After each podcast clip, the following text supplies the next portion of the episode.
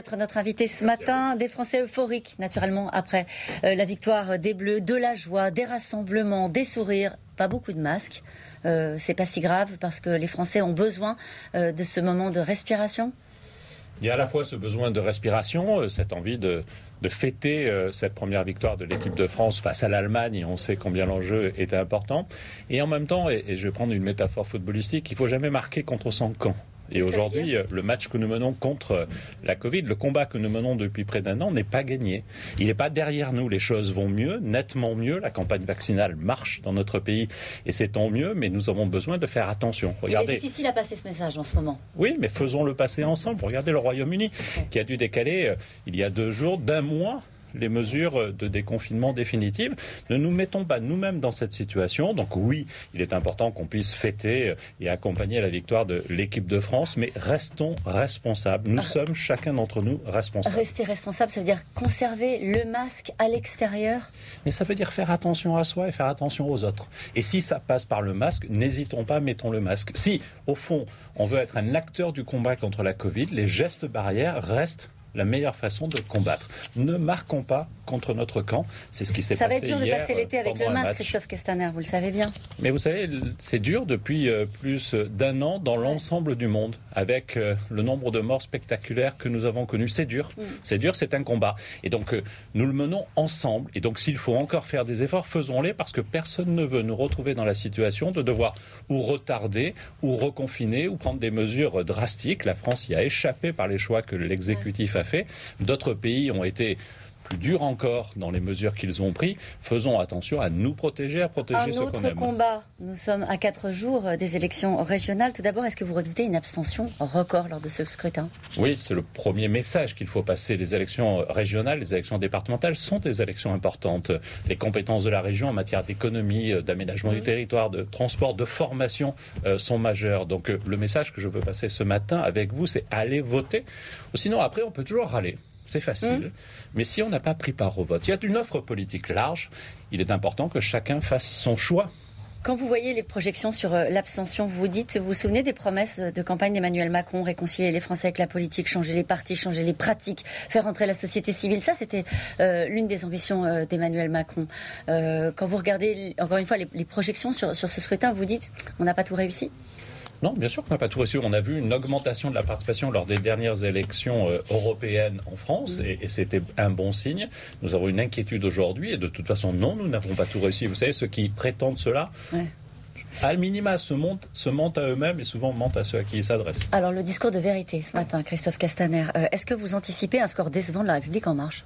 Bah, comme j'observe les sondages, comme vous, les mmh. sondages ne sont pas très bons pour la République en marche dans les élections régionales. Ensuite, il y a 1000 cantons, nous avons des équipes qui se présentent et, et où euh, le début d'enracinement de ce jeune mouvement politique portera ses fruits. À ce stade, c'est quoi votre objectif?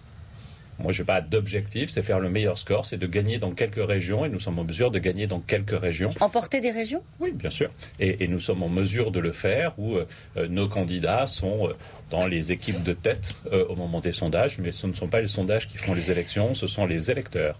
Il reste quatre jours, effectivement, pour faire campagne et pour que les, les Français aient voté. Est-ce que vous considérez qu'une victoire du Rassemblement national ou régional serait grave. Pourquoi je vous pose la question? Parce que Gérald Darmanin pense lui qu'une victoire du RN dans une région frapperait d'une marque satanique, c'est le mot qu'il a utilisé, euh, le territoire concerné. Vous savez, il y a six ans, j'étais tête de liste des mmh. élections régionales en Provence-Alpes-Côte d'Azur. Et j'ai considéré que la victoire de, Marine, de Mario Maréchal Le Pen mmh. était grave. Et j'ai fait le choix de retirer ma liste pour accompagner l'élection de Christian Estrosi, favoriser l'élection de Christian Estrosi. Et donc, à votre question, est-ce que c'est grave? Oui. Oui, parce que c'est grave pour une région, c'était grave et ce serait grave pour ma région, Provence-Alpes-Côte d'Azur, parce que je sais. Une marque satanique?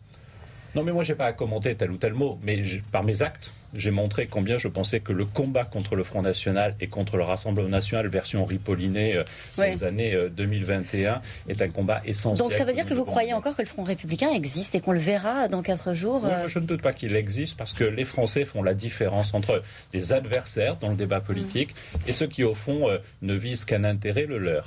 Est-ce qu'il faudra tirer des enseignements nationaux de ce scrutin local? Il faudra évidemment regarder euh, ce résultat, mais ce sont des élections locales avec euh, la quasi-totalité des présidents sortants qui se représentent et qui demandent euh, à être réélus. Et on voit la tentation, c'est d'enjamber les élections locales, il paraît, quand on est à l'Élysée. Non, mais c'est même pas une tentation, c'est un fait. De toute façon, le président de la République n'est pas candidat dans ces élections-là, et vous voyez que les présidents sortants, quelles que soient leurs étiquettes, sont plutôt favoris. Et donc, ça veut dire qu'on n'est pas sur un mouvement national, parce que sinon, ce serait les LR qui gagneraient partout, ce serait le Parti socialiste ou l'AREM qui gagnerait partout.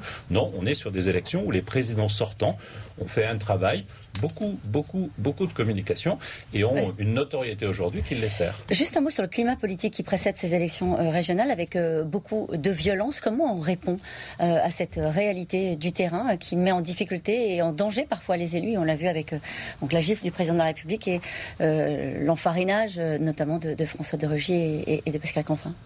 Oui, ou Jean-Luc Mélenchon.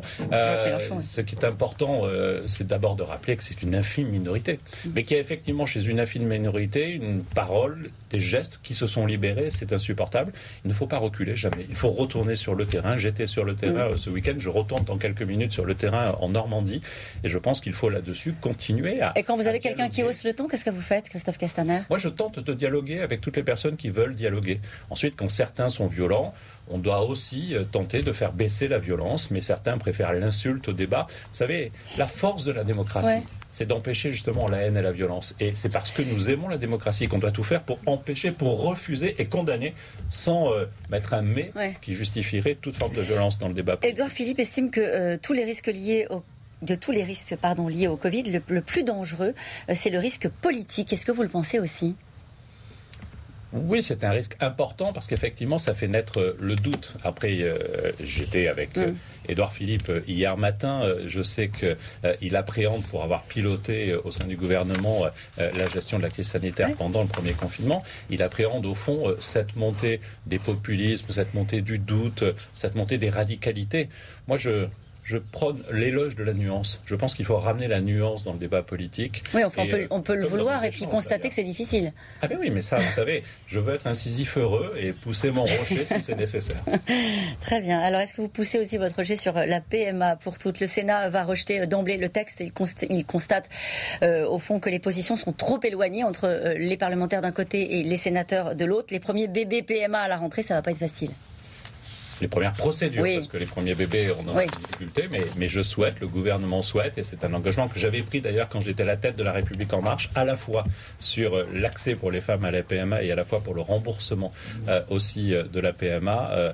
je m'y étais engagé, mon mouvement, la République en marche, s'y était engagé, et je pense que dès cet été, les premières femmes qui vont postuler à, à, une PMA vont pouvoir rentrer dans la procédure, procédure un peu longue, mais je suis assez fier de voir que cette loi sur la bioéthique, comme d'autres que nous avons portées, marque de ce quinquennat une volonté de progressisme. C'est ce qui restera de ce quinquennat? Qu'est-ce qui restera d'autre? Nous ne sommes pas à l'heure du bilan, il ne m'appartient pas à faire du bilan, mais il restera certainement la capacité d'abord à gérer des crises, et nous allons gérer, mais surtout à rendre une meilleure attractivité à la France. Aujourd'hui, la France est un des pays les plus attractifs du monde pour les investissements. C'est pas l'heure du bilan, mais est-ce que c'est l'heure de l'action? Pourquoi je vous pose la question? La Cour des comptes vient de remettre son rapport qui ressemble à un rappel à l'ordre sur les finances publiques. L'année qui vous reste, euh, en gros, ça va être une année pour faire des économies, pour faire des réformes structurelles comme, euh, et financières comme la réforme des retraites non, moi je crois qu'il faut poursuivre les transformations en profondeur que nous avons engagées. Il y en a des importantes qui ont été conduites et ensuite il y a des sujets qui sont devant nous. Le sujet des retraites est effectivement un sujet qui est devant nous. Tout le monde sait qu'il y a une impasse financière de 30 milliards d'euros à l'horizon 2030. Euh, Donc on peut faire comme si ça n'était pas un sujet euh, où on peut s'en emparer. Le gouvernement prendra le temps nécessaire. Est-ce qu'il faut le faire tout de suite? Je n'en suis pas convaincu. Euh, mais nous avons besoin aujourd'hui d'accompagner aussi la reprise de notre pays. Merci beaucoup Christophe Castaner d'avoir été notre invité ce matin. C'est à vous Laurent.